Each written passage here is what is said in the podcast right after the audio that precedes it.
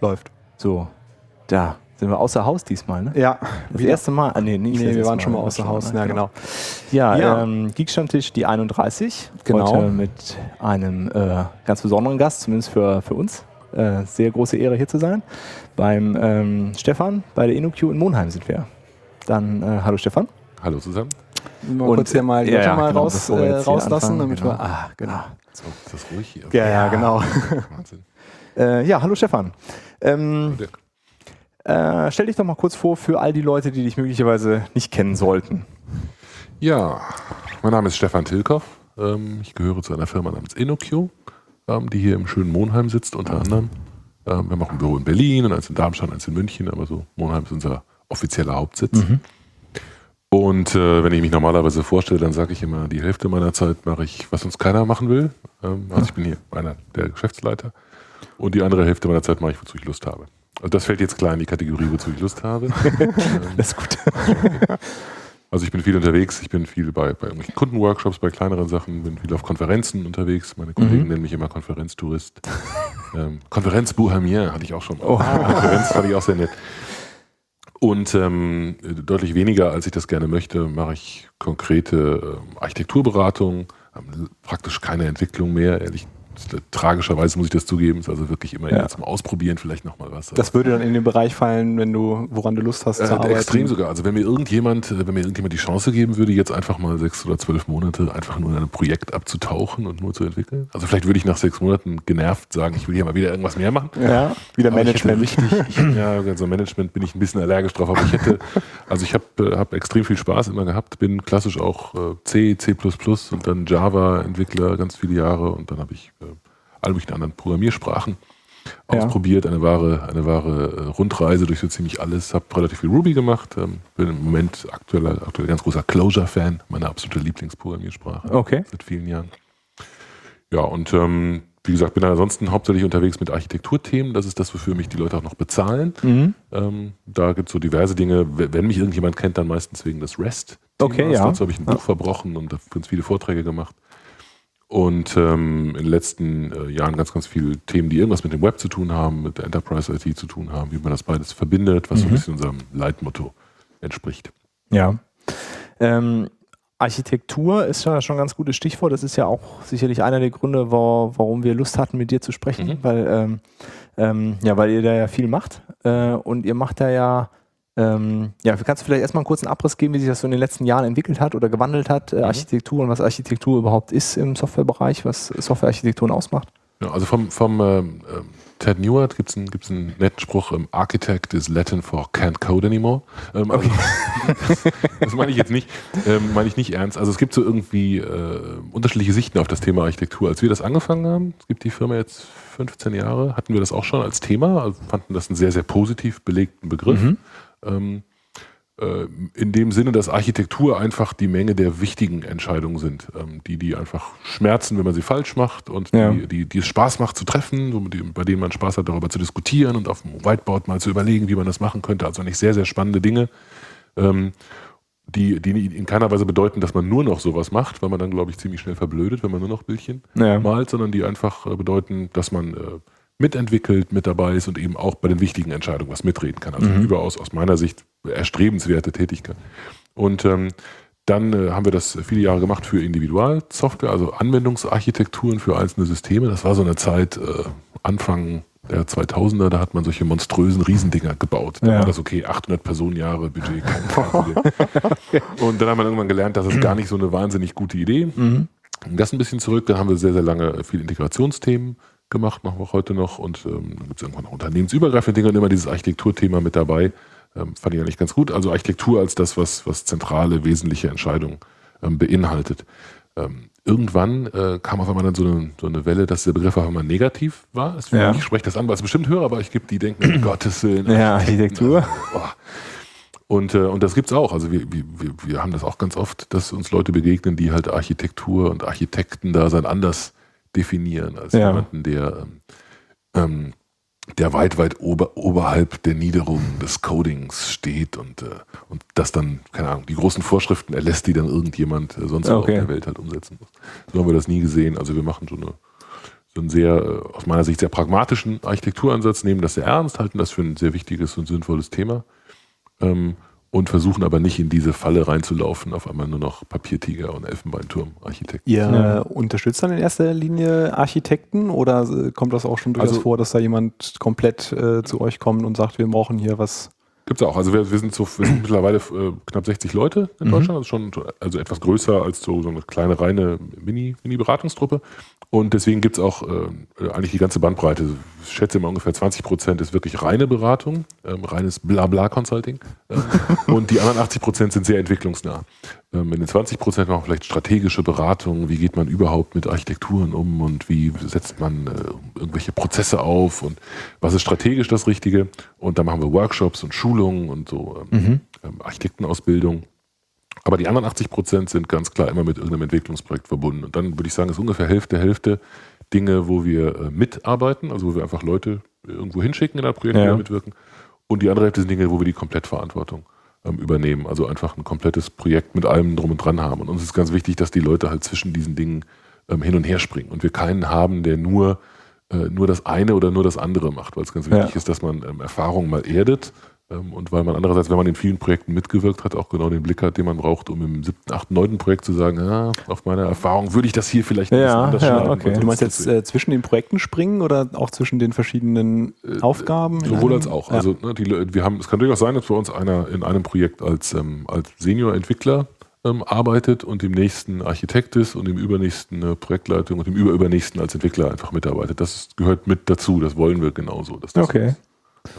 Wie gesagt, es gibt so ein paar Ausnahmen, also so ein paar Nasen. Ist einfach, wäre einfach eine blöde Idee, mich als, als Entwickler in ein Projekt reinzuholen, weil Ja. ich bring's nicht mehr und außerdem ähm, ist das einfach eine blöde Idee, manche Leute auf so einen roten, auf so einen roten Pfad zu legen. Das, das Ja. ist sicherlich nicht klug. Ja. Aber ähm, ansonsten so wechselt das sehr stark. Auch unsere, äh, unsere mach ich Marketing hier, bremst mich, wenn ich Ja, mal. ja, wir, wir bremsen nicht. Ja. Ähm, auch unsere, äh, unsere Trainer, also wenn wir halt Schulungen machen, dann sind das keine Vollzeit-Trainer. Das wäre mir ein absoluter Ja. Graus, dass jemand Ja, das ganze das- Jahr nur Schulung macht, sondern Ja. die machen halt auch mal eine Schulung, dann sind die Unterlagen vielleicht nicht absolut perfekt.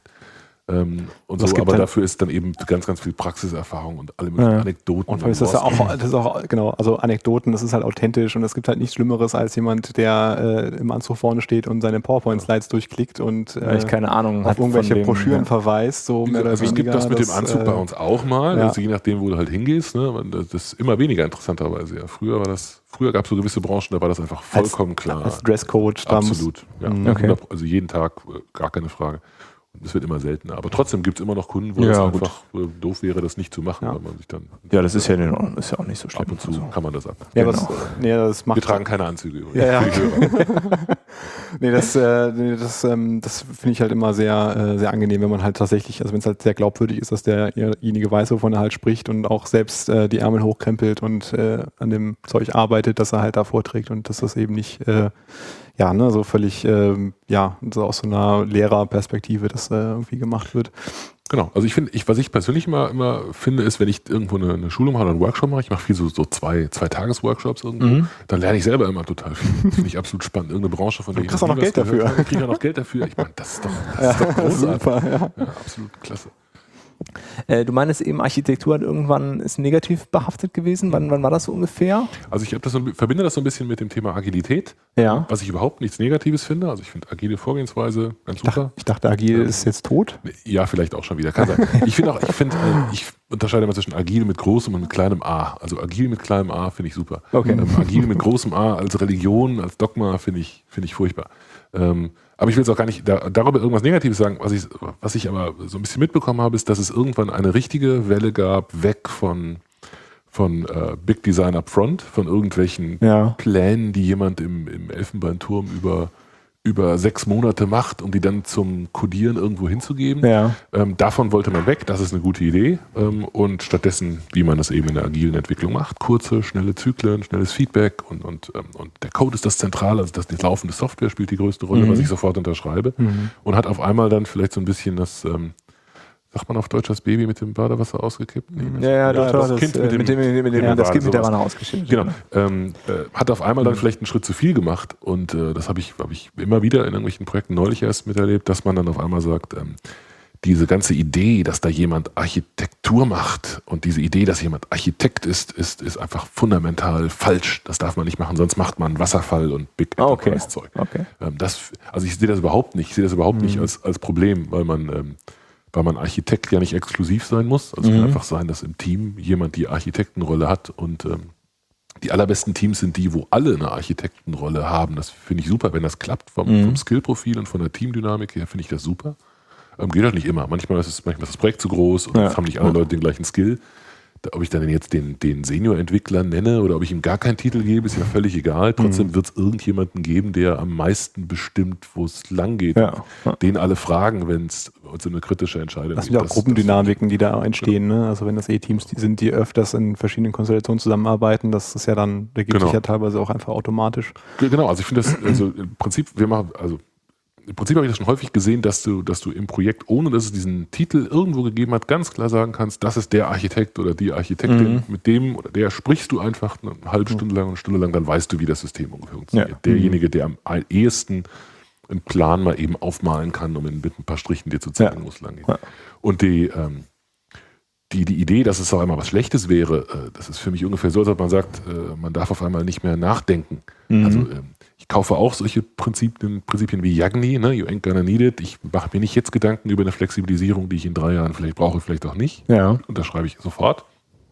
Aber das bedeutet ja nicht, dass ich mein Gehirn ausschalten muss, bevor ich anfange zu entwickeln. Ja. Natürlich, wenn ich jetzt schon weiß, dass das System, keine Ahnung, skalieren muss oder an der Stelle anpassbar sein muss, weil das mein Geschäftsmodell ist, Mhm. dann designe ich das am Anfang natürlich rein. Alles andere wäre doch doof. Und das Ja, ja. ist der Grad von Architektur, den ich völlig legitim und in Ordnung finde.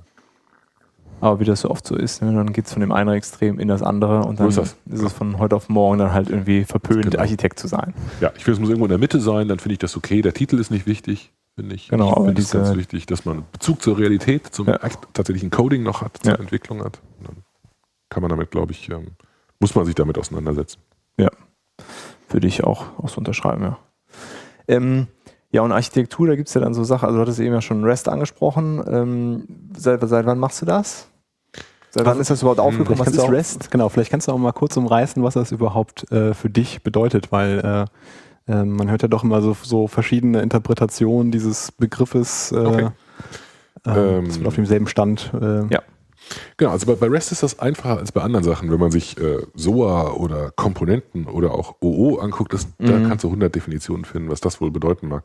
Aber bei REST ist es relativ einfach, weil es einen Menschen gibt, der das definiert hat. Äh, der gute Herr Fielding hat eine Dissertation geschrieben, so eine Doktorarbeit, und da hat er diesen Begriff erfunden.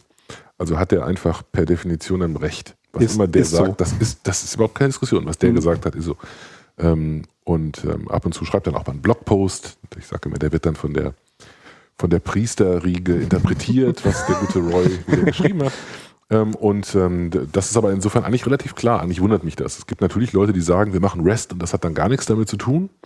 Aber das ist nicht, weil sich die REST-Community uneins wäre, sondern das ist, weil es Leute gibt, die das Ding gelesen haben und andere, die es nicht gelesen haben. Also hört sich Mhm. immer so doof an, wenn man das Mhm. behauptet, man wisse mehr, aber es, ganz oft ist es einfach nur Unkenntnis. Wenn ich wenn ich HTTP benutze, dann heißt das noch nicht, dass ich REST mache. Ja. Auch wenn ich JSON über HTTP schicke, heißt das noch nicht, dass ich REST mache. Also da muss man schon, glaube ich, ein bisschen mehr.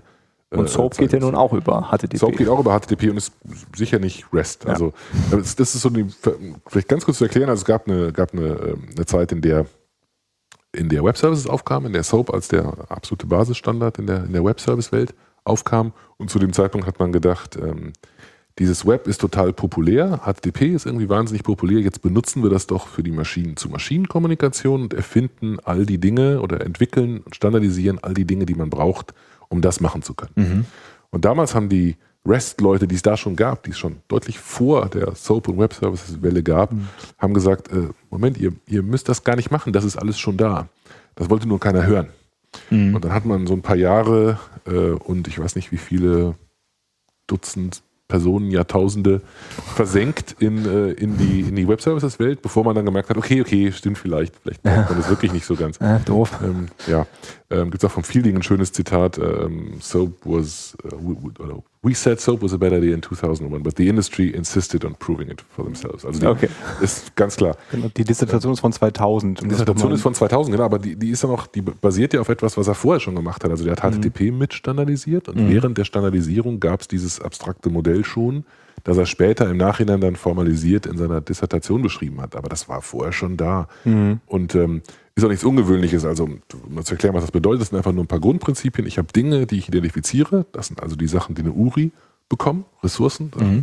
Ähm, und ähm, dann gibt es ein, dann gibt's ein, ein, ein Standard-Interface, um mit all diesen Dingen auf die gleiche Art und Weise zu interagieren. Also Get, Put, Post, Delete, selbstbeschreibende Nachrichten, Standardformate, die ich da, von Nachrichten, die ich da hin und her schicke und die Idee von Hypermedia, also die Verlinkung von all diesen Dingen, egal wo sie sind. Also ich habe meine Ressourcen und ihr habt eure Ressourcen in irgendwelchen Servern sitzen und wir können aber alles mit allem verbinden und einen Flow über all diese Dinge hinbekommen, weil wir mit Hypermedia Controls, also mit Links und Formularen oder irgendwas, was dem vergleichbar ist, äh, übergreifend Beziehungen dazwischen herstellen. Das war auch äh, an Anfang an Bestandteil von, der, von seiner Dissertation. Dieser ja. Das Hypermedia ist ein guter Punkt. Ja, das hört man jetzt, ne? Das, Hypermedia genau, das, APIs. das als kommt das halt so Neue. neu auf. Ich mache Ja, ja. jetzt so Airquotes, weil äh, Ja. das hört man manchmal auch so getrennt. Ne? Also irgendwie, ja, Ja, ja. REST und REST-Architektur machen wir. Ach, jetzt haben wir Hypermedia entdeckt. Äh, als wenn das. Äh, Genau, es gab ja irgendwie- schon viele Versuche. Es gab dieses mittlerweile berühmte ähm, REST Maturity Model, RMM. Das ist von, von, einem, von einem Autor namens Leonard Richardson. Hat ein Buch geschrieben, das heißt äh, RESTful Web Services. Das war so das erste, erste Web, äh, RESTful, das erste REST-Buch.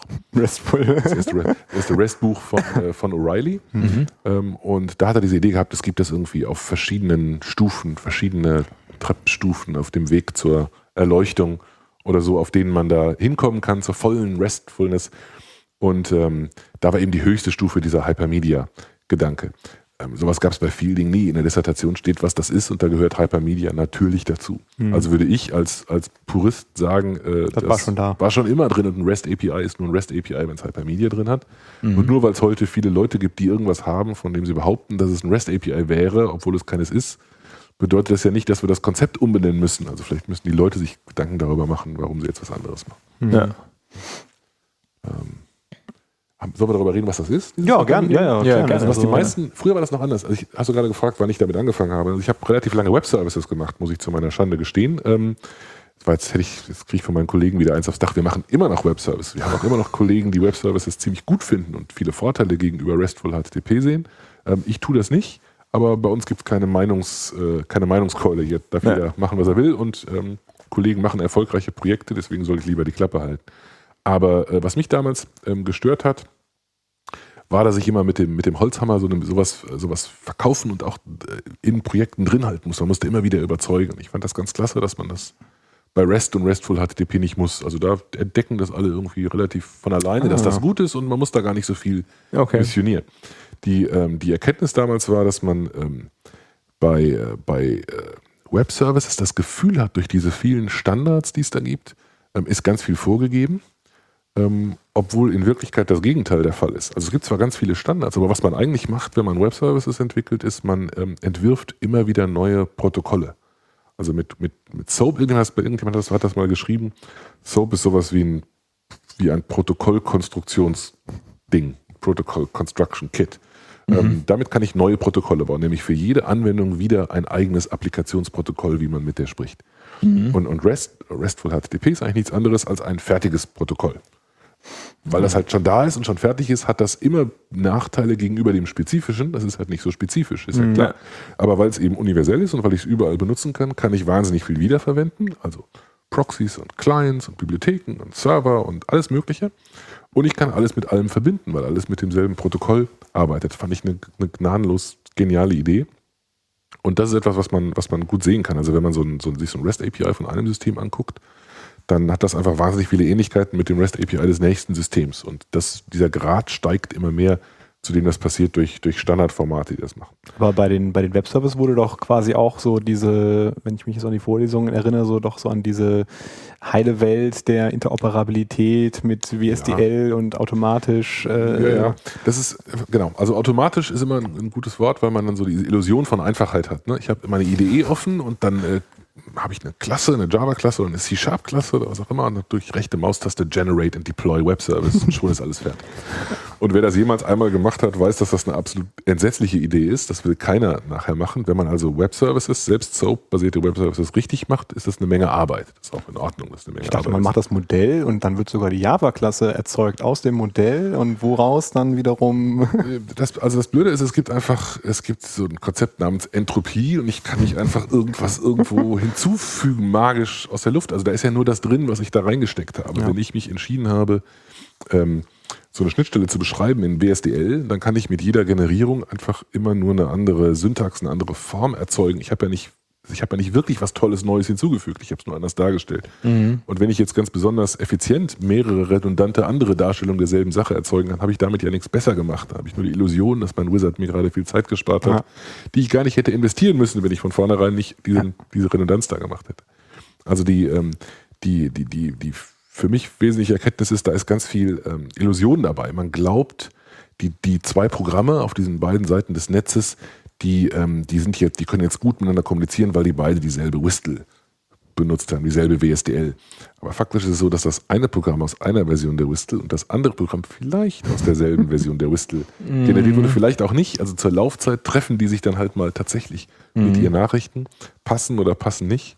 Ähm, also das ist eine sehr, eine sehr wackelige Sache, wohingegen die, die das einfach zuzugeben und zu sagen, wir müssen hier ein bisschen toleranter sein und die Dinge, wir müssen die Dinge zusammenbringen, auch wenn die Erwartung nicht hundertprozentig zusammenstimmt, entspricht viel mehr der Realität im, im Internet und entspricht auch viel mehr der Realität in den meisten Unternehmen. Also Unternehmen wollen immer gerne so schön zentralistisch alles vorgeben, klappt aber nie. Also wo auch immer man das macht, da legt man so einen zentralen, was weiß ich, zentralen Enterprise Service Bus fest. Der macht das dann schon. Der macht das dann schon, aber das Blöde ist, sechs Monate später mergt man mit irgendeinem anderen Unternehmen, das hat auch einen zentralen ESB und ehe man sich versieht, hat man drei oder Vielleicht vier. muss man so ein und dann Meta-ESB Gibt's auch. Also äh, ist, du denkst, das ist ein Scherz, aber das ist alles. das ist kein Also es gibt, nein, nein, das ist sehr, sehr, sehr, sehr ernste Sache. Das ist, irgend- das ist ein, ein immer wieder wiederkehrendes Problem, diese, diese, diese, diese Vorgehensweise im Netz, im Internet einfach. Ähm, äh, losen Konsens und äh, einfache textbasierte Protokolle, das wirkt alles so ineffizient und so ungeplant. Ähm, aber tatsächlich ist das nur auf einer anderen Ebene sehr, sehr wohl geplant. Also REST, das sagt der Feeling auch in ein paar Artikeln ganz nett, ähm, ist wirklich eine Architektur für sowas ganz, ganz Langfristiges. Und das ganz, ganz Langfristige ist das Web, das ja durchaus eine ziemlich beeindruckende Erfolgsgeschichte Ja. hingelegt hat. Ja. Und das zu imitieren, ist vielleicht eine, eine ganz gute Idee. Ja, das äh, in dem, äh, in dem, diesem Microservice-Artikel vom Fowler und Mhm. wie hieß der andere nochmal? Louis. Louis. James Lewis. Genau, da reden sie ja auch unter anderem ja über diese, äh, über diese Enterprise Service Bus Geschichte, also mit diesen, mit Mhm. diesen Smart Pipes und Dumb Pipes und äh, diese, die, die, die, die Intelligenz halt mehr, mehr in die eigentlichen äh, Services zu verlagern und nicht so sehr halt in die, in die Infrastruktur, wie das halt dann eher klassisch der Fall gewesen ist. Gibt es einen, gibt's einen ganz alten Vortrag zu vom, vom Jim Weber, der war früher auch mal bei ThoughtWorks, ist jetzt Chief Scientist bei NIO, bei den Graph-Datenbank-Leuten. Ähm, hat, hat, hat er auf einer QCon London gehalten vor acht, neun Jahren oder so. Lohnt sich sehr. Gibt es ein Video von äh, bei InfoQ, einfach mal googeln, Jim Weber. Ähm, Nicht InnoQ, InfoQ. InfoQ, genau, ist nicht das Gleiche. ähm, und ähm, da hat er da auch genau darüber schon geredet, damals diese Idee. Also das, ist, das sieht man jetzt auch in der Microservice-Diskussion. Das sind viele Dinge, die auch in der aus mein, in dem aus meiner Sicht guten Teil der SOA-Diskussion, jetzt auch noch so ein Unwort, ne? In dem Ja, ja. guten Teil der SOA-Diskussion drin waren. Also es, gibt, es gab unheimlich viel Schrott unter dem Label. Äh, SOA, Web Services, ganz viele entsetzliche Dinge. Insbesondere halt von Produktanbietern und, und Leuten, die, die da massiv was zu verkaufen hatten. Und äh, es gab aber auch ein paar wirklich gute Ideen, die äh, nicht deswegen schlechte Ideen sind, weil das Label jetzt unmodern ist. Also für, es gibt ja auch viele Leute, für die ist SOA total modern. Ganz witzig, neulich war ich auf einer, neulich ist übertrieben, letztes Jahr war ich auf einer Konferenz, eigentlich eher auf einer PHP-Konferenz und auf einmal ähm, äh, in der Keynote fing der Kollege, der aus der PHP-Welt äh, kam, an, äh, SOA als Konzept zu missionieren, was ich extrem lustig fand, weil ich gerade aus einer anderen Ecke kam, wo das schon längst wieder out ist. Also das, die gute Ideen sind halt immer gute Ideen, egal wie ich das, Ja. welches Label ich draufklebe. Mhm. Ja.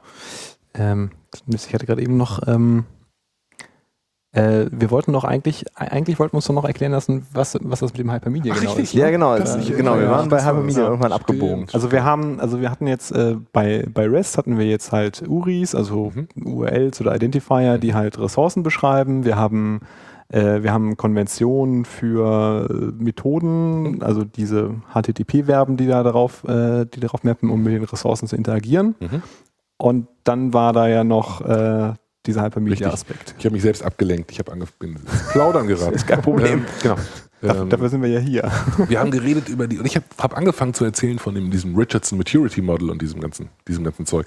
Ähm, man kann sehen, dass das eine gewisse, einen gewissen Effekt gehabt hat, ähm, weil heute REST APIs oder Dinge, die behaupten, REST APIs zu sein, viel, viel besser sind als vor ein paar Jahren. Also vor drei, vier Jahren, fünf Jahren gab es viele APIs, die ähm, keine Ahnung, per HTTP GET ein äh, Method gleich delete Customer ID gleich 43 gemacht haben. Also mit einem GET etwas zu löschen auf dem Server ist ziemlich die Todsünde schlechthin aus HTTP-Nutzung. Ähm, wie jeder, der den Google Crawler schon mal erlebt hat, Ja. bezeugen kann. Keine gute Idee.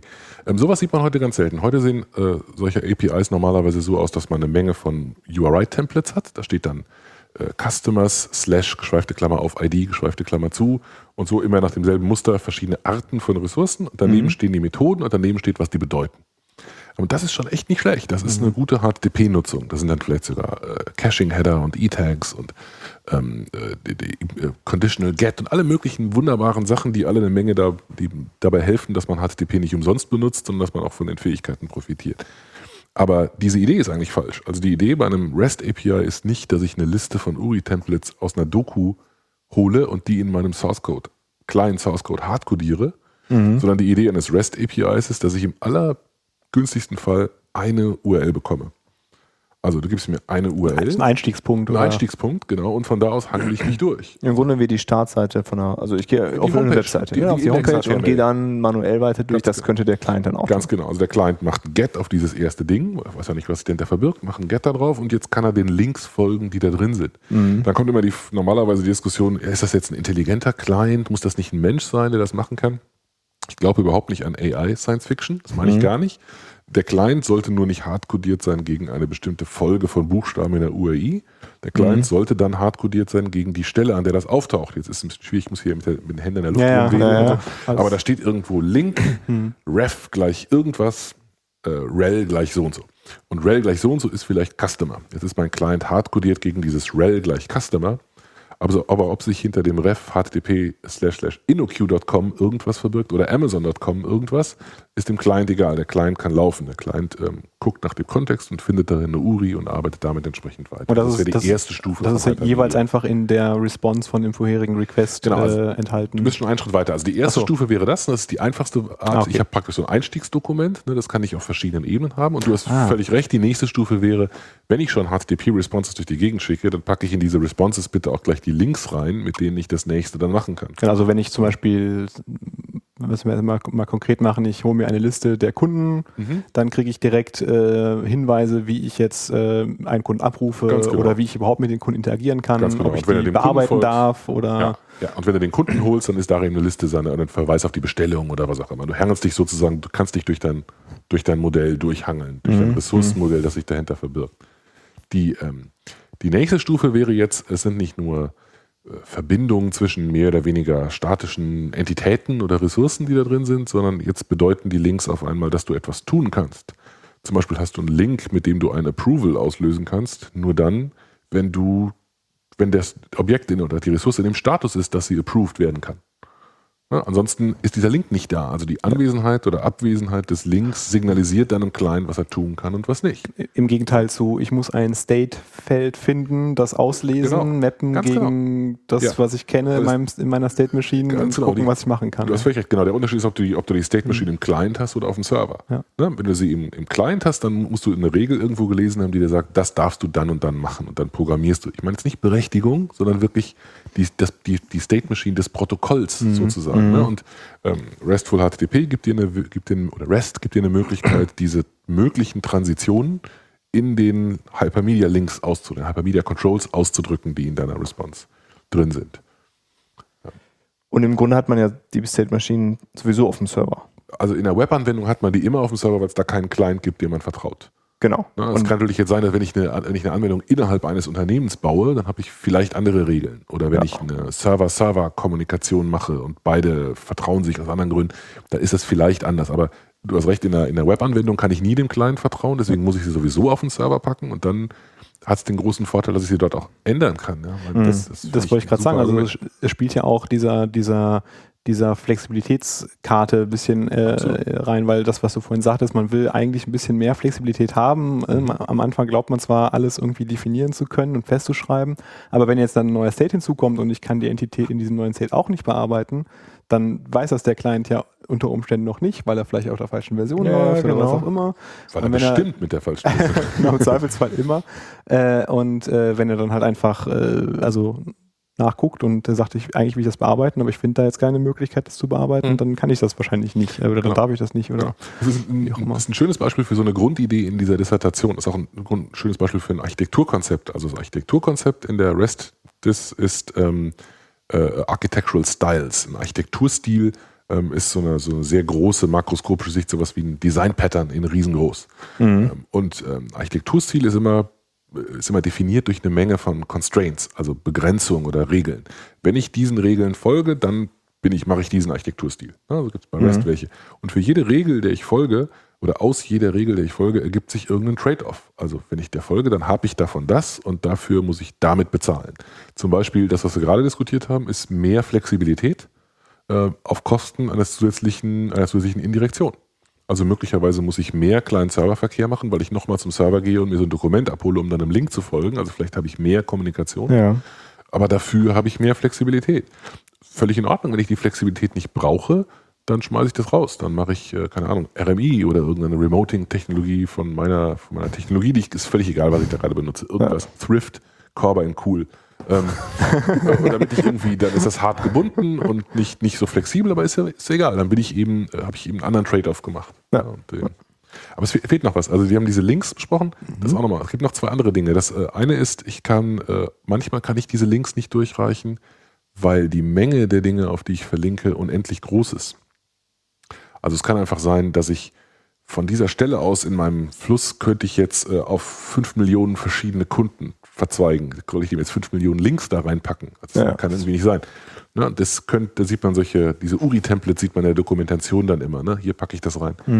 Und da ist der Trick sozusagen, URI-Templates oder etwas Vergleichbares äh, sozusagen als Rezept zu betrachten, das man auch zur Laufzeit transportiert. Also der Server schickt dem Client zur Laufzeit das Rezept, wie er URIs zusammenbauen soll, anstatt dass das in den Client hardcodiert wird. was wir uns früher in die Doku gepackt hat, äh, hier äh, genau. Produkt-ID einfügen. Äh, Ja, genau. Und äh, im Prinzip gibt es das Beispiel auch im ganz normalen Web. Äh, HTML ist ein prima Beispiel dafür. Da gibt es ein HTML-Formular und das hat einen Action-Parameter und da kann ich auf Get oder Post stellen. Und wenn ich den auf Get stelle, dann habe ich damit im Prinzip vom Server zum Client, also zum Browser, ein Rezept übertragen, wie der Browser neue URIs zusammenbauen kann.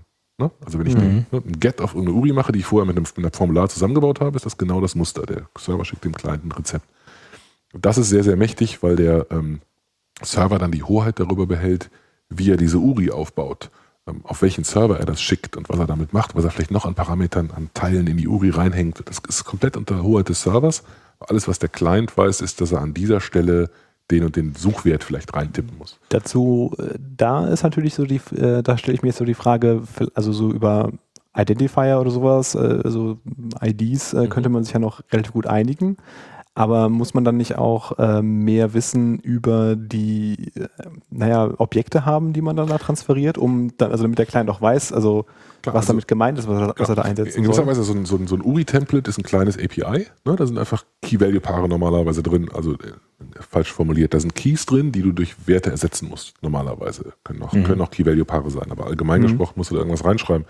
Das heißt, als Client hast du die Erwartungshaltung, dass der Server dir ein URI-Template gibt, in das du, ähm, was weiß ich, ähm, einen Ländercode und eine Umsatzgröße reinpacken kannst. Das erwartest du vom Server, damit du das da reintun kannst, um diese Suche durchzuführen nach allen Kunden, die in diesem Land mehr als diesen Umsatz gemacht haben. Ja. Dann ist das Teil der Vereinbarung zwischen Client und Server, dass diese beiden Parameter in der URI drinstehen, aber eben nicht mehr. Aber also wie, wie die Parameter heißen und Muss- was sie bedeuten, muss, muss- dann schon. Genau, keine AI, das muss klar sein. Ja?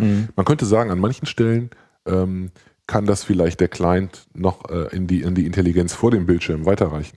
Na, das sieht man noch besser bei dem nächsten, bei dem letzten Teil. Der letzte Teil wäre nämlich statt Get über Postformulare nachzudenken. Also was heißt das denn, wenn ich in einem API so etwas wie Formulare zulasse, die ich mit HTTP Post durch die Gegend schicke?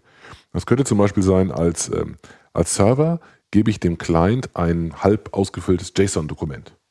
Und der Client füllt das dann aus und schickt das dann dahin. So wird der Client programmiert. Der Client wird so gebaut, dass er die Felder ausfüllt, die er kennt.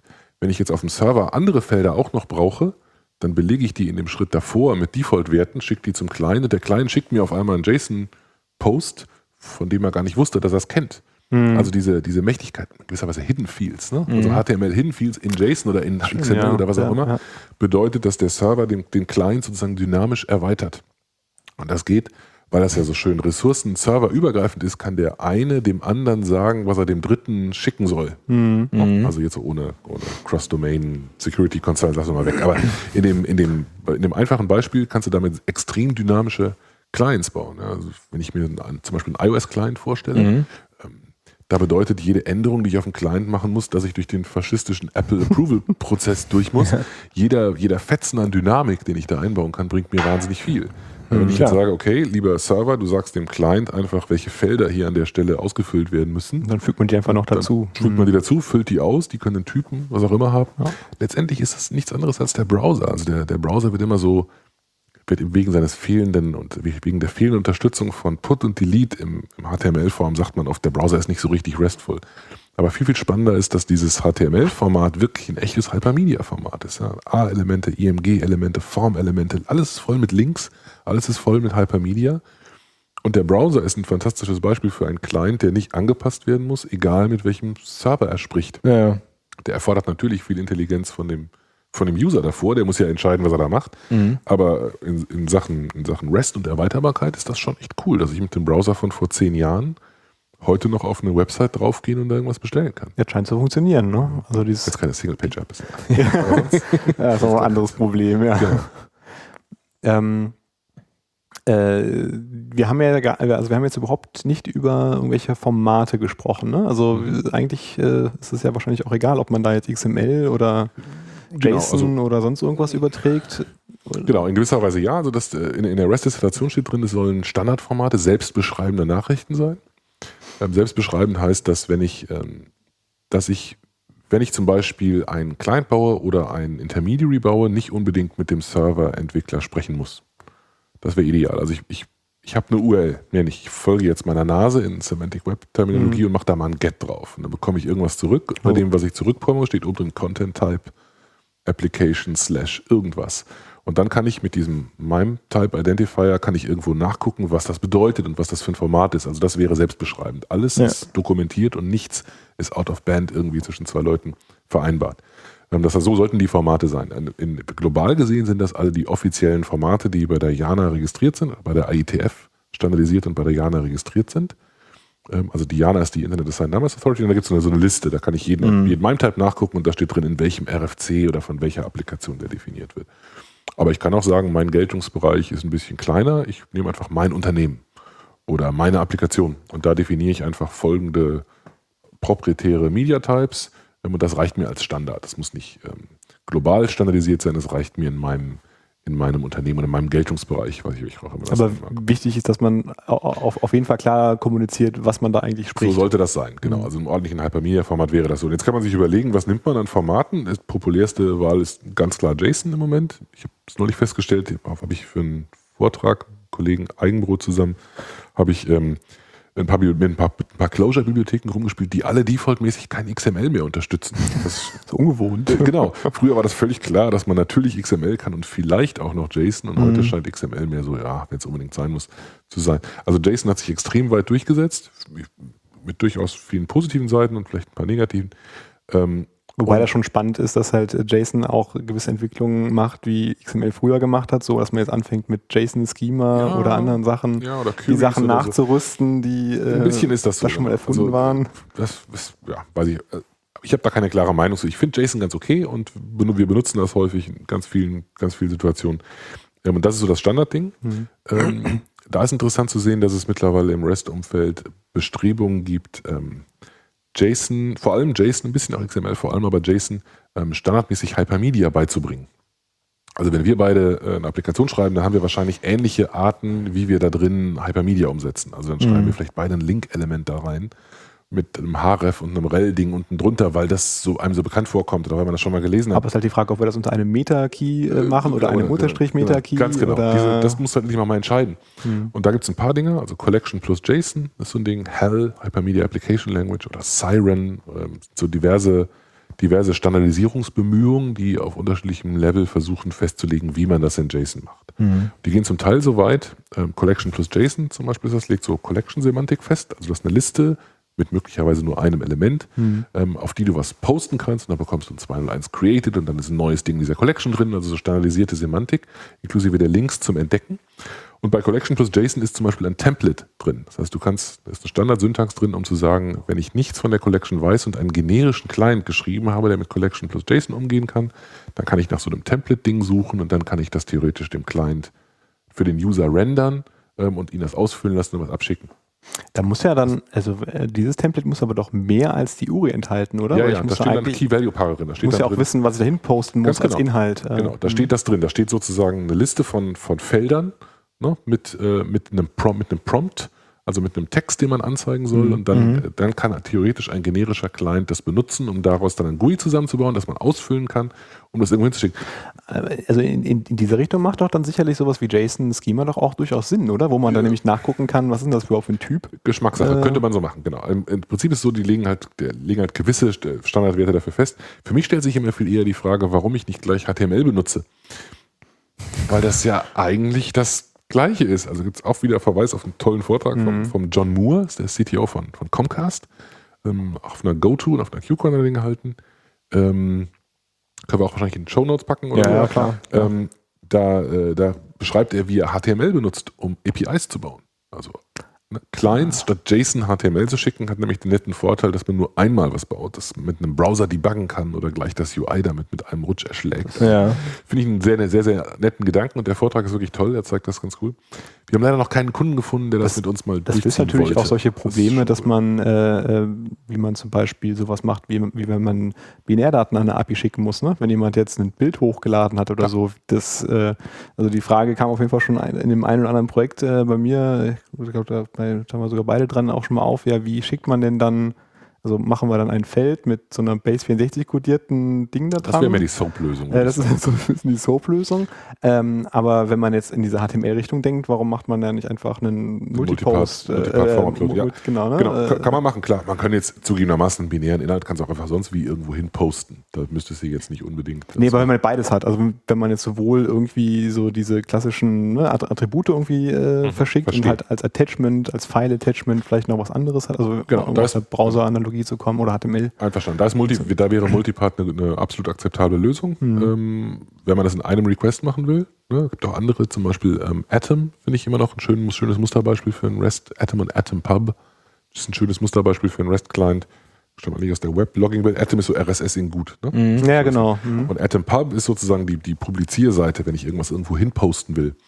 Und Ja, das ähm, kenne ich gar nicht. äh, das ist so entstanden aus dem alten, kennt ihr noch das Meta-Weblog API? Ähm, Also früher gab es mal so, also äh, die ganze Blog-Szene, das war so eine, das war vor zehn Jahren ungefähr eine interessante Entwicklung, weil ganz viele Leute, die einen Blog hatten oder einen Weblog, um mein Alter noch mehr zu offenbaren, ganz viele Leute, die einen Blog hatten, haben, äh, haben damals ähm, oder andersrum, viele Leute in, der, in dieser, in dieser API-Szene und dieser REST, dieser Protokoll-Szene hatten damals ein, relativ frisch einen Blog und haben dieses Problem selbst gehabt. Also wie kriegen sie das hin, standardisiert mit einem Client über verschiedene Server-Software Ja. Lösungen, irgendwas da rein zu posten. Und da ist eines der bekannteren REST-Protokolle entstanden oder RESTful-Protokolle entstanden, AtomPub. Und da ist es so, dass man ähm, das trennt, also einfach zwei Requests, du postest irgendwas irgendwo hin zum Server, bekommst dann eine Response vom Server und da steht ein Link drin und auf diesen Link kannst du dann, nee, Entschuldigung, andersrum. Du postest das Binäre irgendwo hin und zurück bekommst du eine Response mit einem im Prinzip Stück XML.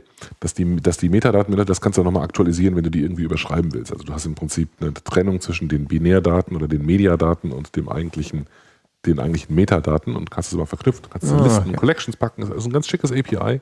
Leidet nur ein bisschen darunter, dass es gerade entstanden ist, bevor XML unpopulär wurde. Deswegen hat sich nicht so durchgesetzt. Die ganzen G-Data APIs, die ganzen Google Data APIs basieren Mhm. auf, auf Atom, wenn ihr die schon mal gesehen habt. Ja. Das ist, äh, das ist echt, also das, also diese HTML-Analogien, die du ja die ganze Zeit schon so Mhm. untergebracht hast, das macht ja schon Sinn, aber dann auch direkt die, äh, also das auch äh, als, als ähm, Codierungsformat äh, Absolut. Also, in Betracht zu ziehen, ist ähm, gar, nicht so, gar nicht so blöd. also ich also- habe die Idee früher immer so als unter ferner Liefen gemacht, aber ich fand diesen Vortrag extrem überzeugend. Die haben das gemacht. Und wie gesagt, also ich bin echt auf der Suche nach einem Kunden, mit dem wir das mal ausprobieren können in einem echten Projekt.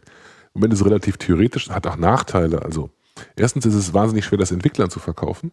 Weil Ja. Entwickler erstmal akzeptieren müssen, dass sie HTML parsen sollen. Also macht man nicht selber, nennt sich natürlich ein HTML-Parser. Ja, aber trotzdem. Von, fühlt sich aber irgendwie komisch an. Und die Gegenseite ist natürlich auch nicht so schön, weil wenn du jetzt äh, www-Form, also URL-Form encoded, deine Daten als Key-Value-Paare irgendwo hin postest, ist auch nicht so schön wie JSON irgendwo hinzuschicken. Ja. Das würde ja dann eigentlich dazugehören. Der Charme ist halt, dass du äh, dein API mit einem Browser bedienen kannst. Ja. Und das alles, also Menschen lesen einfach ein, ist schon, schon eine coole Idee. Gefällt mir außerordentlich gut. Ja. Das ist nicht schlecht. Die andere, das ist noch so ein zweites Ding, was, ich, was mich auch noch umtreibt, ist, dass ich äh, irgendwann festgestellt habe, dass ich mich viel zu sehr fokussiert habe auf die Nutzung von, von, äh, von REST und RESTful HTTP für die Maschinen-zu-Maschinen-Kommunikation und irgendwann äh, mir wie Schuppen von den Augen gefallen ist, dass es totaler Quatsch ist, dass natürlich REST eigentlich die Architektur des Webs ist und nicht die Architektur von Web-Services. Also eigentlich folgen wir in unseren Web-Anwendungen auch viel zu wenig diesen, diesen Prinzipien. Das finde ich einen, einen ganz spannenden Punkt.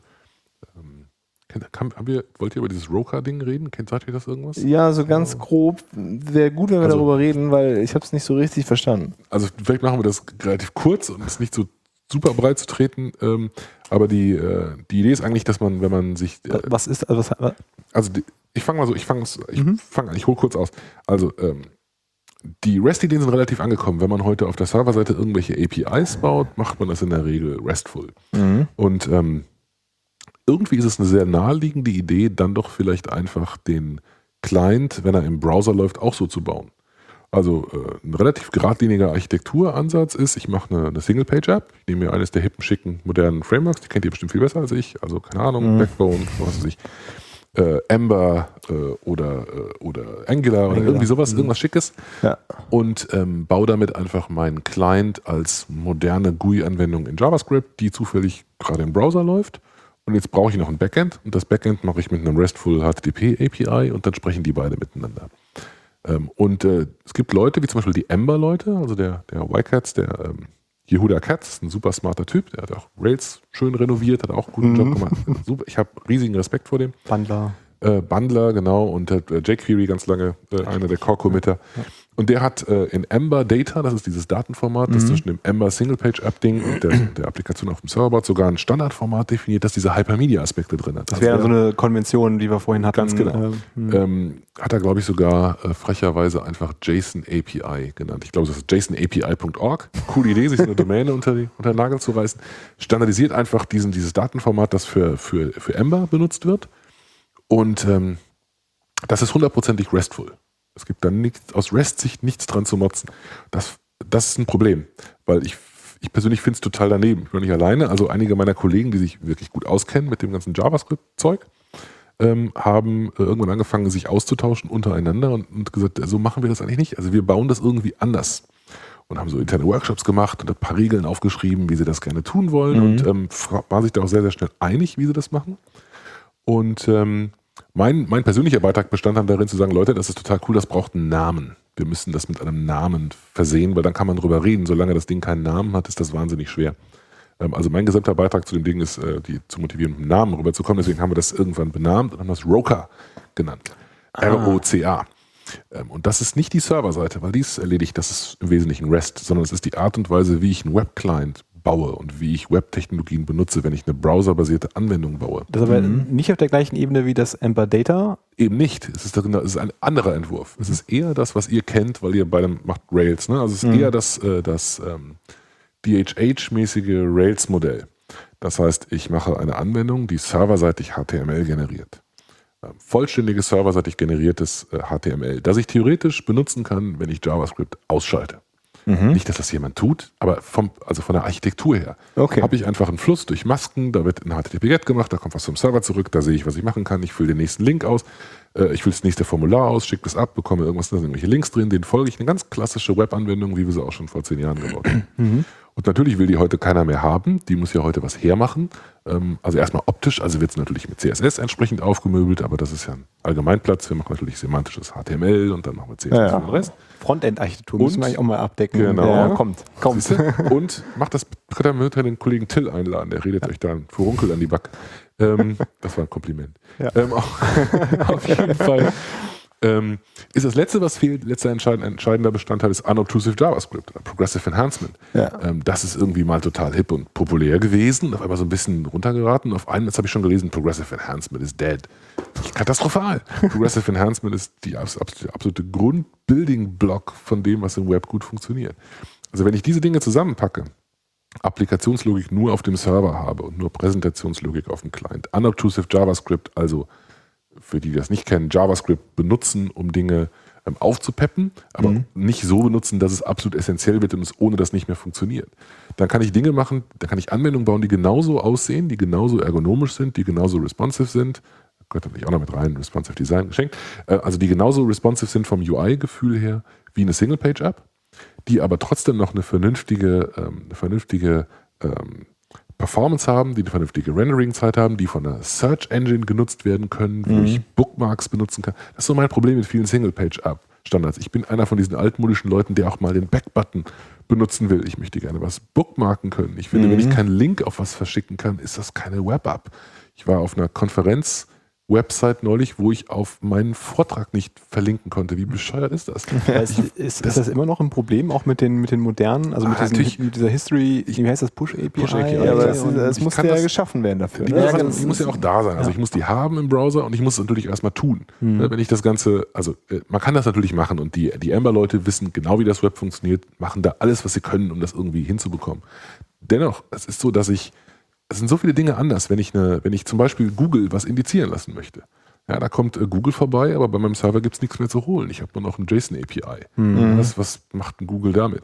Wenn Google bei mir vorbeikommt und eine Index-HTML holt und darin den Links folgt und darauf ein Get macht und Alles wieder gut. HTML bekommt, das ist das, was das macht. Da gibt es einen Service jetzt, ich habe den Namen vergessen, ein Service, der es erlaubt, so eine Art Weiche einzubauen, die, wenn Google ankommt und niemand anders, das umleitet auf irgendwas anderes, wo serverseitig mit Headless mit Headless Browser, Das hab ich auch schon- Das ist was Katastroph ich, ja, also, wenn Hatte das so wehtut, dann sollte ich es vielleicht nicht tun. Da haben Leute ja. viel zu viel Zeit, um Ja, dann. grauenhaft. Äh, ja, Ja, also, Wahnsinn. ja, das gilt auch für andere Dinge. Also wenn ich mit einem Mobile-Gerät ankomme, ich reg mich immer wahnsinnig auf, dass ich auf meinem Client, äh, wenn ich, kann, ich folge einem Link auf Twitter und da passiert nichts. Passiert ganz lange nichts. Immer noch nichts. Immer noch nichts. Und dann ist auf einmal der, die, die Dekoration da. Also jetzt habe ich das, was außen rum ist, habe ich jetzt bekommen. Dankeschön. Dann irgendwann wird mal der Content nachgeladen. Ja. Und ich habe ewig gewartet, dass da drei Absätze Text geladen werden. Da hätte ich lieber andersrum zuerst die drei Absätze Text gerne gehabt und dann die Dekoration nachgeladen. Also das sind so, so Kernideen. Es gibt eine Website dazu, können wir auch verlinken, roka-style.org. Ähm, ist auch nicht gebrandet, also es gibt kein Framework zu verkaufen oder so, sondern es ist nur eine Liste von, von, äh, von möglichen Empfehlungen, Ja, okay. äh, denen man auch nicht immer folgen muss. Und es war so ähnlich, es war so ein bisschen die Idee mit den Constraints. Ne? Wenn man all diesen Regeln folgt, Dann dann man- kann man sagen, man macht Roka. Okay. Und das findet man vielleicht gut. Und wenn nicht, dann kann man sagen, ich mache nicht Roker, weil das finde ich bescheuert und deswegen halte ich mich an diese drei Regeln nicht. Ist auch eine gültige Oder so ein. Roker-Butt gibt es ja dann auch häufig. Von ne? mir aus. Ja, ja, genau. Fake Agile oder so. Ja, dass man dann hier und da einen Aspekt, äh, Aspekt rausnimmt. Ähm, äh, passiert das tatsächlich so viel, dass es Single-Page-Apps gibt, so für so öffentliche Seiten? Also, Nee, es vielleicht, also, genau, gibt es gibt's aus vielen Gründen typischerweise nicht. Search Engine Optimization ist das eine, aber wir bewegen uns natürlich, wir als Firma, auch ganz, ganz viel in unternehmensinternen Mhm. Kontexten. Und da sind die Leute auf der Suche nach dem nächsten Heiligen Gral. Also, früher hat man ihnen die irgendein- Webanwendung tatsächlich und nicht genau, die Webseite. Genau, das ist was völlig anderes. Finde ich ja total blödsinnig. Aber manche Leute denken halt so, es ist was völlig anderes. Wir bauen ja nicht eine, eine ja Informationsseite, was wir sind hier anderes. nicht im Marketing, wir bauen eine richtige Anwendung. Ja. Und dann gibt es solche Dinge wie Vardin, der das? Vardin, Java Ja, ja. Framework. Ähm, da kannst du dann, äh, die Demo ist äh, iTunes im Browser. Ich will iTunes noch nicht mal nicht im Browser. Und die bauen mir, da- also das finde ich total beeindruckend, dass man das kann, aber wer will denn sowas? Also wer will denn so eine, wer will denn so eine UI? Ich will das nicht. Ich will eine Web-UI, die aussieht wie eine Web-UI und ich will, dass mein Browser funktioniert und ich will Tabs in den Tabs meines Browsers und nicht in dem Ja. UI. Ich will auch kein Menü da drin. Ich will das alles nicht. Ich will, dass mein, ich, ich finde das Webmodell ganz gut. Ich finde das auch ganz erfolgreich.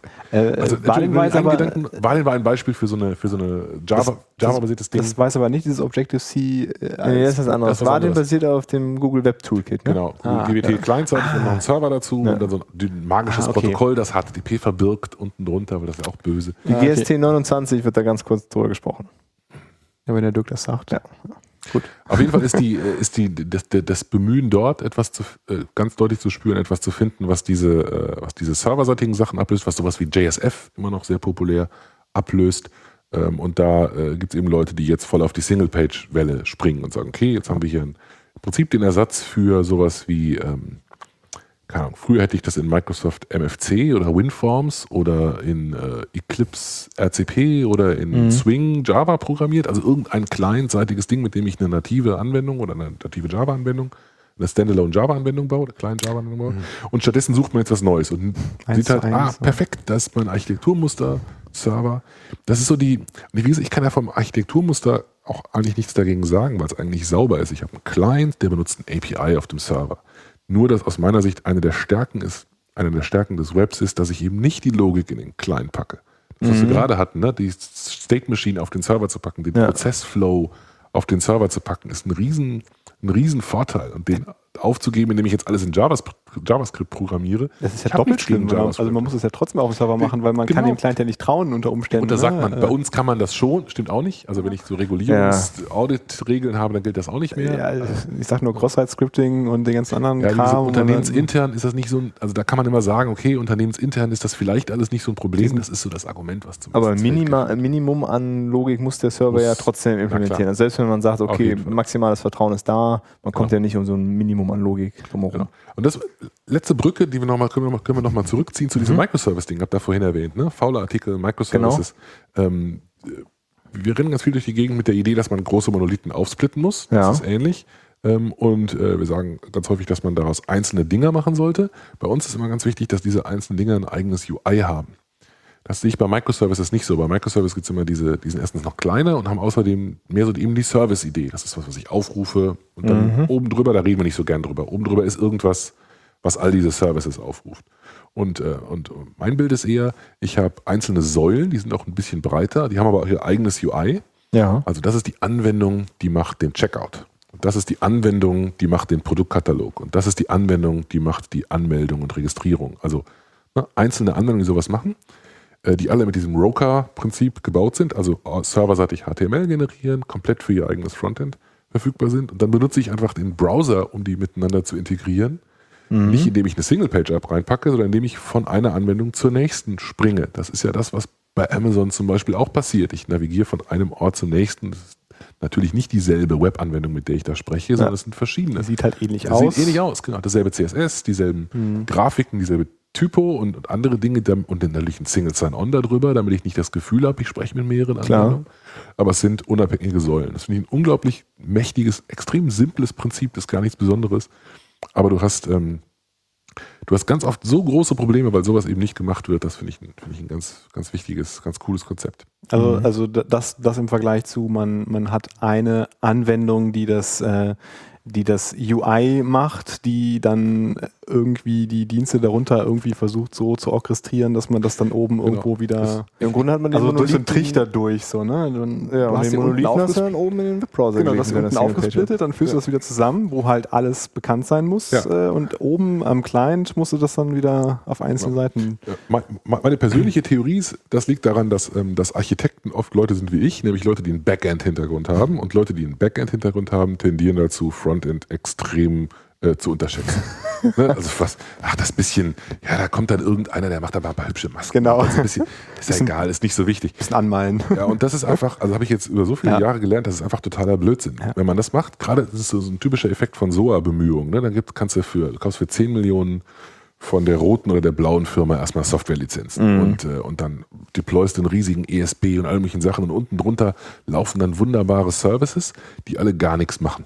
Also alles, was die machen, ist auf ein, zwei Datenbanktabellen drauf zu sitzen und eine minimale Validierungslogik zu machen.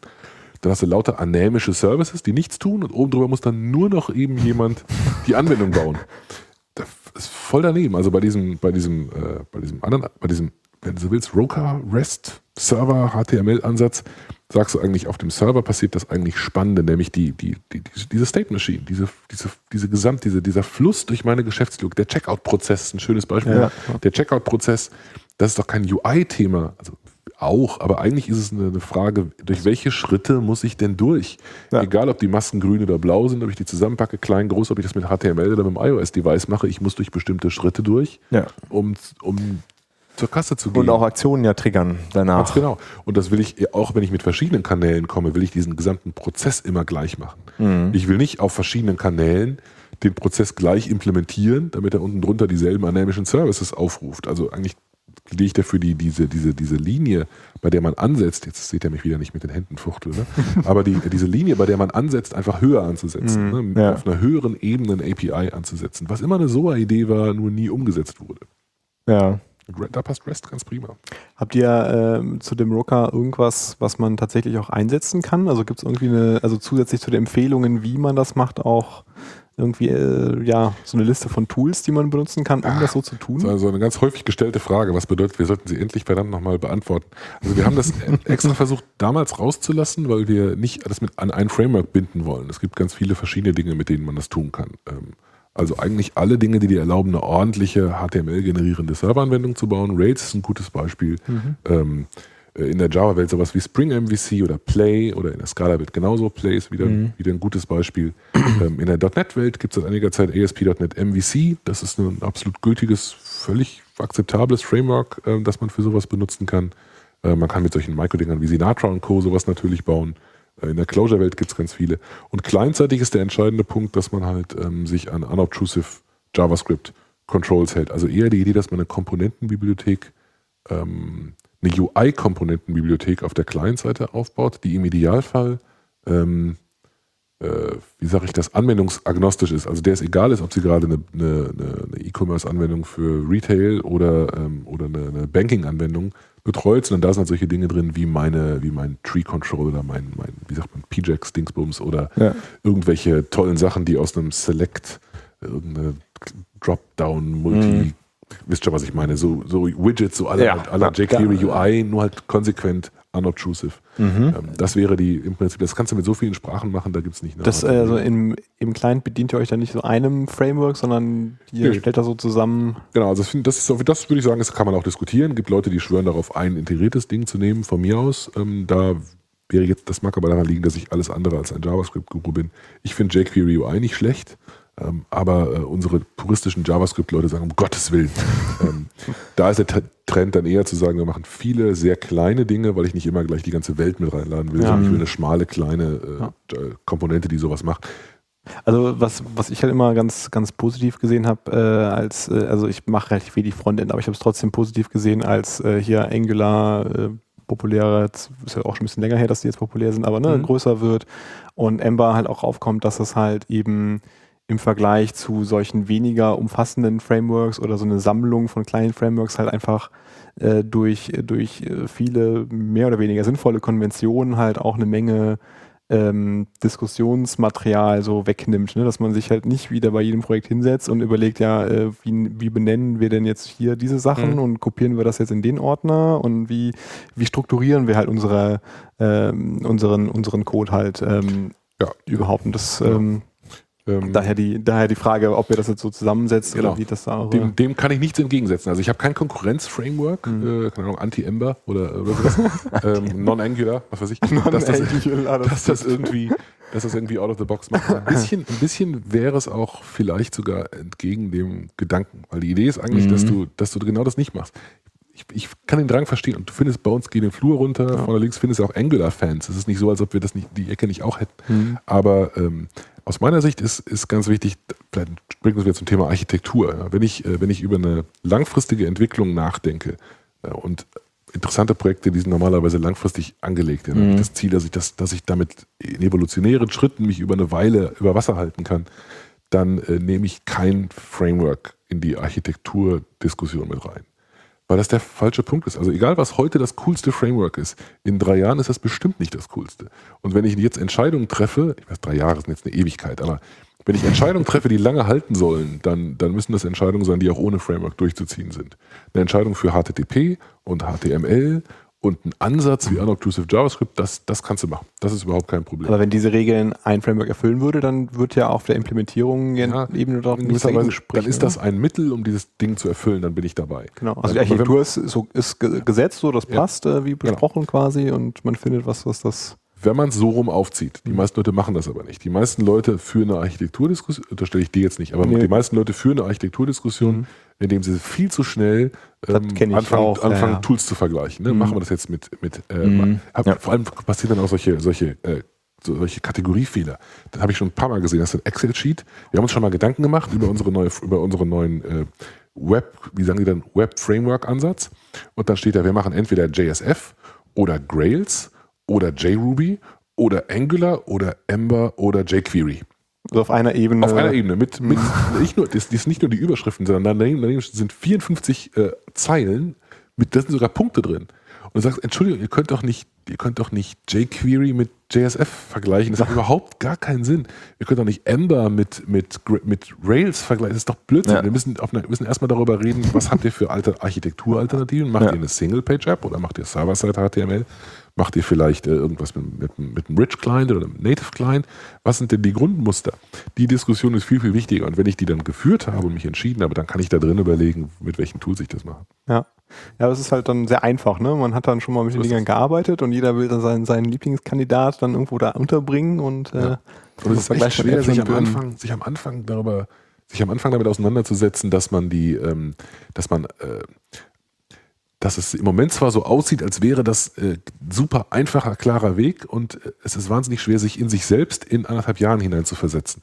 Ja. Es ist wahnsinnig schwer, sich zu überlegen, wie man sich, wel- vor welchen Problemen man in, in, in 18 Monaten steht. Weil Das kriegen wir einfach in unser Hirn nicht. Geht Mhm. mir auch so, geht allen so. Es ist, oder muss man vielleicht immer wieder machen, bis man irgendwann auf die Idee kommt zu sagen, nee, lass uns mal hier die Dinge, die Entscheidungen klar trennen. Die eine Menge von Entscheidungen sind die langfristigen, das andere sind die kurzfristigen. Wir sind ja auch mit der, mit dem, mit dem Versuch bei der, bei so einer SOA ein, so eine SOA-Einführung zu begleiten, ja auch äh, sehr schnell immer wieder, also oder wir haben bemerkt, dass man der, sehr schnell immer wieder dann in diese Implementierungsdetails. Ja, die ist halt und einfach, die und Implementierungsebene, Protokolle ne? und Ja, da kann man sich halt direkt, äh, da, da kennt sich jeder irgendwie aus, da kann man direkt was machen.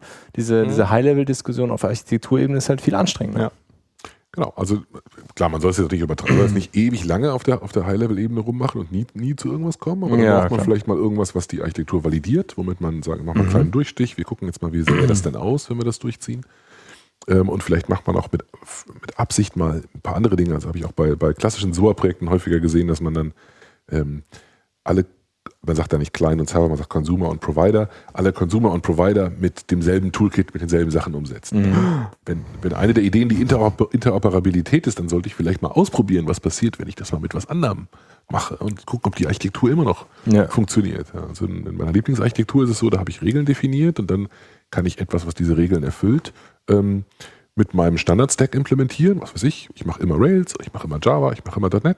Ähm, ich kann das aber auch wegschmeißen und komplett in Haskell implementieren. Mhm. Wenn das nicht geht, wenn ich das nicht wegschmeißen und in Haskell implementieren kann mit normalem Aufwand für einen erfahrenen Haskell-Programmierer, auf wo auch immer man die herbekommt, Mhm. ähm, dann, äh, dann ist irgendwas falsch. Dann habe ich Architekturentscheidungen getroffen, die nur so tun, als wären sie Architektur. Genau, weil, weil Okay. Haskell ja schon auf der Implementierung ist und So ist eigentlich das. nicht auf der, auf der Architektur. Ja. Genau.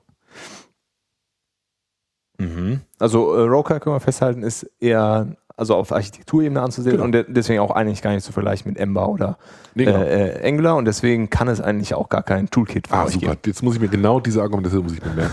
Völlig, völlig schlüssig. Genau. Ist nicht das Ziel, ein Toolkit dafür. Aber ich kann mir trotzdem, ich habe ja auch gefragt, aber ich kann mir trotzdem sehr gut vorstellen, dass da eine Menge Fragen dazu kommen, wie, äh, was muss ich denn jetzt hier äh, mit, nicht Grunt, sondern Bauer. Bauer äh, mir dann jetzt äh, hier äh, installieren, damit ich äh, das machen kann. Also das kann, kann ich mir sehr gut vorstellen, dass da Ja, also wir Äh, haben mal angefangen, eine Liste von Java, ich glaube, ist sogar auf der Website drauf. Wir haben mal angefangen, eine Liste von JavaScript ähm, UI-Dingern zu bauen, die das aus unserer Sicht erfüllen.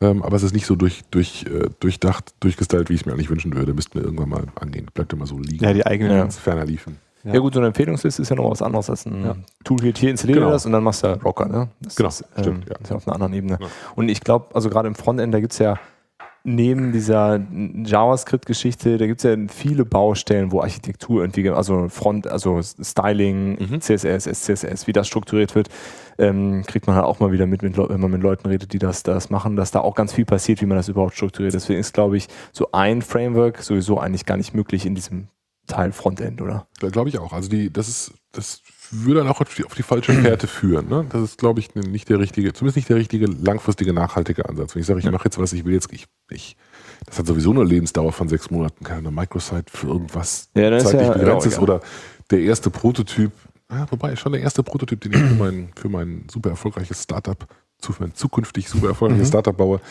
schon da mache ich mir vielleicht paar Gedanken, egal, wenn es eine erste Iteration ist, was auch immer, es gibt manchmal andere Ziele, dann, Ja. dann denkt man nicht über sowas nach. Aber wenn ich, ähm, wenn ich zum Beispiel schon das, die, erst die, die, das erfolgreiche Ding gebaut habe und jetzt fangen die Architekturprobleme langsam an und jetzt habe ich die Chance, das anders zu machen, dann Mhm. denke ich wahrscheinlich anders drüber nach. Und dann ist die Lösung nicht, den gleichen Prozess nochmal zu machen, den man vor einem Jahr gemacht hat und wieder ein, ein neues Framework auszusuchen, sondern sich Gedanken darüber zu machen, wie man es langfristig modularisiert und wie man sich für die Zukunft Entscheidungsfreiheit ähm, Ja. aufbewahrt. Das ist vielleicht auch so eine, so eine äh, Lehre, die, die, die ich oder wir gezogen haben aus, aus, aus vielen Jahren Architektur. Es gibt ähm, äh, als, als allerwichtigstes immer das Ziel bei einer Architektur, sie so zu bauen, dass man, ähm, dass man mittel- und langfristig seine Meinung an einzelnen Stellen ändern kann. Wir haben wa- wahnsinnig viele Kunden, die sitzen auf uraltem Zeug und es gibt überhaupt keine Chance in der Welt, da jemals wieder wegzukommen. Ja. Das würde einen kompletten Rewrite bedeuten. Das würde nie irgendjemand bezahlen. Die Firma würde pleite gehen, wenn sie es probieren würde. Und das ist auf Dauer wirklich unglaublich frustrierend. Mhm. Du fängst ewig lang an dem Zeug dran, holst dir Externe rein, die fragen immer das Gleiche. Wieso machten ihr nicht das Standardzeug, was alle anderen auch machen? Ja, weil wir nicht können. Vor zehn Ja. Jahren war es noch nicht möglich. Ja gut, aber das ist halt die Realität, ne? Man kann halt nicht überall rein und äh, Man kann Alles es mal die. Dinge kleiner machen. Das finde ich wieder einen tollen, tollen Satz von dem James Lewis, habt ihr gerade erwähnt, einem der Microservice-Leute, ähm, der, der die Idee, hat- der hat das, schön griffig formuliert, ähm, Build for Replacement, not for Reuse. Und wenn du von vornherein sozusagen so baust, dass, dass Mhm. nichts, nichts, äh, was, äh, was monolithisch ist, so groß wird, dass du es nicht in vertretbarer Zeit wegschmeißt und neu machen kannst, dann hast du sozusagen die Chance, das in Zukunft anders zu machen. Also wenn du sagst, meine einzelnen Teile, aus denen meine Gesamtarchitektur besteht, das sind alles ähm, einzeln deploybare Einheiten, die horchen auf Port 443 und die machen da JSON über HTTP ähm, und die horchen auf einem anderen Port und bieten eine Management-Schnittstelle und ich kann die außerdem per Kommandozeile starten und stoppen. Ne, so so 12-Factor-Net-mäßig, kennt ihr das? 12-Factor-Net, nehmen wir es auch in die Shownotes mit auf, ist eine Liste Ja, von solchen Empfehlungen. Okay. Ähm, doch, doch, das kommt Ne, das ist von den vor. Heroku-Leuten, ist auch eine, Mhm. Ja, ja. so ähnlich wie Roka, so eine Ah, okay. Richtlinien-Website. Ja, ja. Ähm, wenn du solche Regeln hast, dann, dann hast, du, hast du auf einer anderen Ebene was festgelegt. Ne? Das baue ich heute mit, mit Ruby und morgen mit Node.js und übermorgen mit Clojure. Das interessiert kein Schwein, weil das all diese Regeln einhalten kann. Wenn ich sage, was immer du baust, das muss im, im WebSphere Application Server laufen und das muss äh, Java Value Objects austauschen, habe ich eine ganz andere Art von. Bindung Ja. an meine konkrete Infrastruktur und da komme ich so leicht nicht raus. Ja, das stimmt. Ähm, du, also wir hatten ja jetzt schon über diese verschiedenen Sachen gesprochen und du hattest am Anfang auch gesagt, ihr macht auch Webservices. Mhm. Ähm, wie ist denn das so, dieses Leben in dem, in dem Hybriden? Also Also sowohl. gibt es Hybride überhaupt? Also äh, habt, ihr Projekte, wo beides? Ja, genau. Das wo die auch, klassische Welt, also die Klass, äh, klassische SOA-Welt auf die REST-Welt trifft? In ganz, viel, in ganz vielen Beziehungen. Also es gibt das an allen möglichen Stellen. Das ist nur ein Beispiel. Also Ja. da, äh, da gibt es das absolut. Ähm, da gibt es zum Beispiel die Variante, dass irgendwelche äh, Webservice-Metadaten mit RESTful HTTP gemanagt werden. Also Ja. Was relativ naheliegend ist.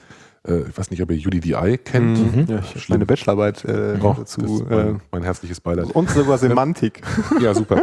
ähm, also UDDI, es gab einen uralten Artikel, zehn Jahre alt, wo, äh, wo ein Mensch namens Paul Prescott zeigt, wie man die 400 Seiten UDDI-Spec mit drei Seiten HTTP umsetzen Ganz kurz für das ist Service Discovery, äh, Ja, genau. Wenn man so das eine- mal so überschreiben will, so ein Verzeichnis. Genau, Dienst, Registry äh, von, von Auch ein Services. Webservice natürlich, der dann halt ein, ein Das Verzeichnis genau der Punkt. anderer Webservices Genau, anbietet. das ist genau der Punkt. Also diese Registries waren am Anfang selber Web-Services. Das heißt, um etwas da rauszuholen, muss ich ein Soap, Soap XML-Dingen per HTTP-Post an den Endpoint schicken, um dann irgendeine Query zu machen, die mir was raus, rausreicht. Und das ist so doof. Es ist so doof, einen Soap-Post zu machen, um etwas abzuholen, was ich mit einem HTTP-Get einfach abholen könnte. Das ist an vielen Stellen.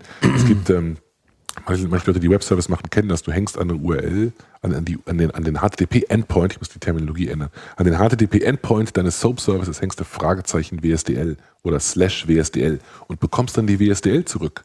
Sehr nützliches Feature, so eine Art Introspection. Ne? Ja. Geht aber nicht. Konnte die Webservice-Welt nicht tolerieren, weil das ist ja HTTP.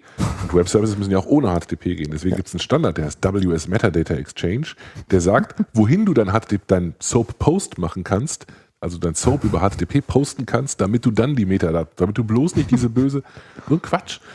Und deswegen äh, gibt es tatsächlich Produkte von, von, von, vor allem von Open Source Firmen, aber auch die anderen, ähm, wo du sozusagen einfach per HTTP äh, eine Whistle abholen kannst mit einem HTTP-Get. Also das Revolutionär. Revolutionär.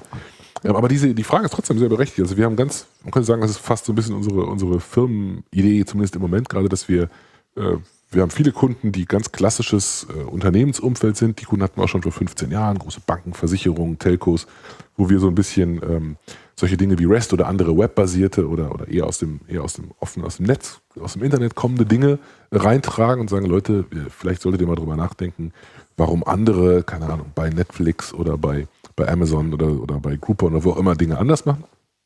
Und äh, wir haben auch die andere Richtung, dass wir zu, zu irgendwelchen Startups gehen oder bei, bei uns typischerweise eher finanzierten, also nicht mehr ganz Startups. Mhm. Ähm, und dort dann erklären, warum es vielleicht so ein paar Architekturprinzipien sind, die nicht universell böse sind und wie man Ja. die daneben ansetzen kann. Das ist so ein bisschen die Masche, mit der wir, mit der wir unsere Leistung halt anpreisen. Und das ist, glaube ich, nicht nur eine Masche, sondern es funktioniert auch eigentlich in der Praxis. Also nicht nur in der einen Welt verhaftet oder in der anderen, sondern die, die Mischung aus beiden und Genau. die Vorteile aus beiden Welten irgendwie zusammenbringen und dem anderen jeweils schmackhaft machen. Genau, und da gibt es auch Leute bei uns, einen ganzen Haufen von Leuten, die wirklich zwischen diesen Welten hin und her rennen. Also die haben echt, die haben echt, echte, man könnte sagen, manchmal leichte Identitätskrisen. Ja, das man sich erstmal wieder gewöhnen muss. Ähm, und dann stellt man aber fest, dass die, ähm, äh, dass die Probleme natürlich in keiner Weise die gleichen sind, Mhm. ähm, es aber wirklich viele, ja, viele Abbildungen gibt, wo du sagen kannst, ah, das ist, das ist doch gar nicht so anders, da können wir doch eine Analogie sehen, auch wenn ihr nicht äh, ein paar Millionen User habt, sondern Ja. nur 5000, äh, gibt es hier Dinge, die wir trotzdem ähnlich lösen sollten. Ja. Ja, spannend. Sehr spannend. Finde ich auch. Ähm, kannst du noch mal kurz auf das äh, Nicht hier zwischendurch am Handy spielen. Ja, kommen wir denn da hin?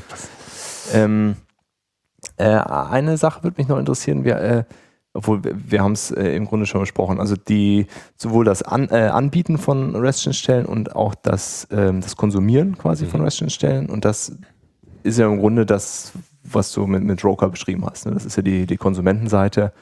Ähm, Ja, mit einem speziellen Client, mit dem Browser als Client. Mhm. Also da ist schon, da ist das schon drauf aber justiert. Ach so, äh, beschließt, äh, schließt das nicht die, die, das Konsumieren mit einem, mit einem API-Client ein? Also wir haben so eine, da ist so eine, eine Regel drin, das ist äh, eine optionale sozusagen, der, der Server kann auch noch andere Formate für dieselben Ressourcen anbieten. Ja. Natürlich kann ein Client auch das HTML parsen, klar, aber bei Roker geht es tatsächlich vor allem um, um Browser-Anwendungen. Okay, Ähm, also das würdet ihr jetzt nicht nehmen, wo du eben meintest, ihr würdet das gerne mal ausprobieren, dass Das ein würde super Client... dazu passen. okay, dann Das würde ihr perfekt dazu passen. dann einfach das HTML von, Ja. von dem Aber, da- da passen. Okay. aber es gibt einfach, es gibt andere Gründe, was weiß ich, vielleicht mache ich eine Anwendung, die, ähm, die irgendwelche Native APIs meines Devices nutzt mhm. ähm, und vielleicht komplett offline verfügbar sein muss und nur ab und zu mal mit dem Server spricht. Ja, Das wäre jetzt kein guter Roker-Kandidat. ja, okay. Das, das passt dafür nicht. Ähm, und da würde ich dann sagen, äh, gibt es selbstverständlich genügend Use Cases, wo ich einen äh, Client habe, der kein Browser ist und trotzdem Mhm. mit einem RESTful Service spricht. Vielleicht mit HTML, weil das zufällig gut passt. Vielleicht Ja. aber auch mit JSON oder XML oder was Binärem oder was Textbasiertem, was Ja. weiß ich. Gibt es ja Ja, genügend. es gibt genügend Beispiele, genau.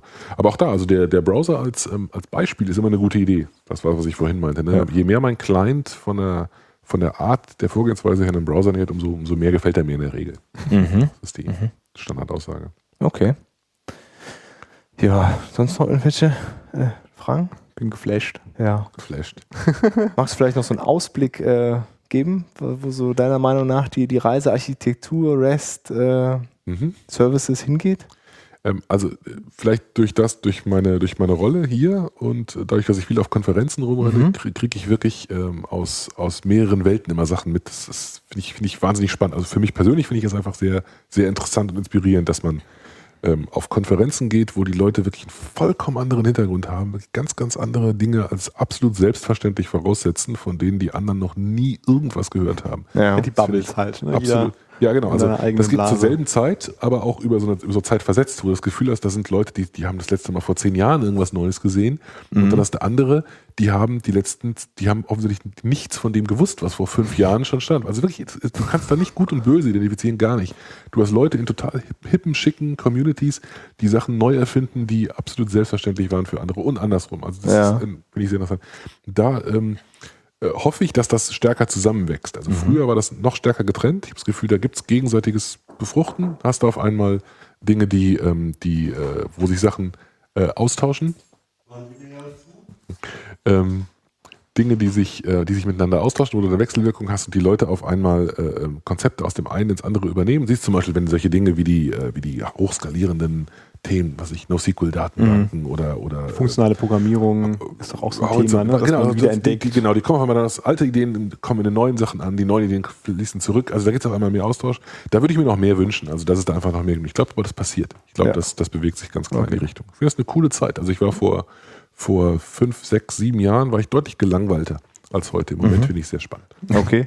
Äh, und wenn man dich das nächste Mal irgendwie live äh, reden hören möchte, hat man da irgendwo die Möglichkeit auf irgendeiner Konferenz? Äh, lass mich kurz überlegen. Ich glaube, das nächste ist die JAX, was, was für die Java-Leute ist. Ich weiß nicht, ob ihr viele Java-Leute unter euren Zuhörern habt. Oh, Auf Den einen oder anderen, wir Ja. lassen. Genau, da bin ich vertreten, sind noch diverse andere Kollegen Okay. unterwegs. Ansonsten, wir haben eine mittlerweile sehr gut organisierte Website, da kann man in der Timeline gucken nach allen Vorträgen, die kommen, kann man sich filtern. Gibt Ganz viele Leute, die man von uns treffen kann. Und vielleicht an der Stelle noch, äh, ihr habt auch einen Podcast, ne? Wir haben auch einen eigenen Podcast. Genau, und der ist, also das ist kein Werbepodcast, also natürlich hat Äh, Da auch- kommt der Name InnoQ drin Genau, vor aber Anfang. ansonsten ist es Genau. ein sehr hörenswerter Podcast äh, mit einem äh, wirklich bemerkenswerten Transkript Ja, jeder das ist, äh, Episode. Schweinearbeit. Das ist beeindruckend, ja. Äh, Ja, das, vielen Dank äh, an den Kollegen, der das macht. Das ist der Thorsten so. Kitzel, der hat wirklich einen harten Job. Oh ja, Ja. das, das glaube ich. Ja, das ist auf jeden Fall auch, ähm, ja, wenn man da mehr von euch hören möchte und verschiedene Technologien vorgestellt, ist auch eine bunte Mischung immer. Ja, Genau. danke Ansonsten- für den Plug. Ja, vielen Gerne. Dank, Stefan, war super. Ja, Hat Also- viel Spaß gemacht mit euch. Danke für die Einladung. vielen Dank und äh, danke, dass wir hier sein durften. Dann bis zum Bis nächsten zum nächsten Mal. Mal, ne? Tschüss. Genau. Tschüss. Ciao.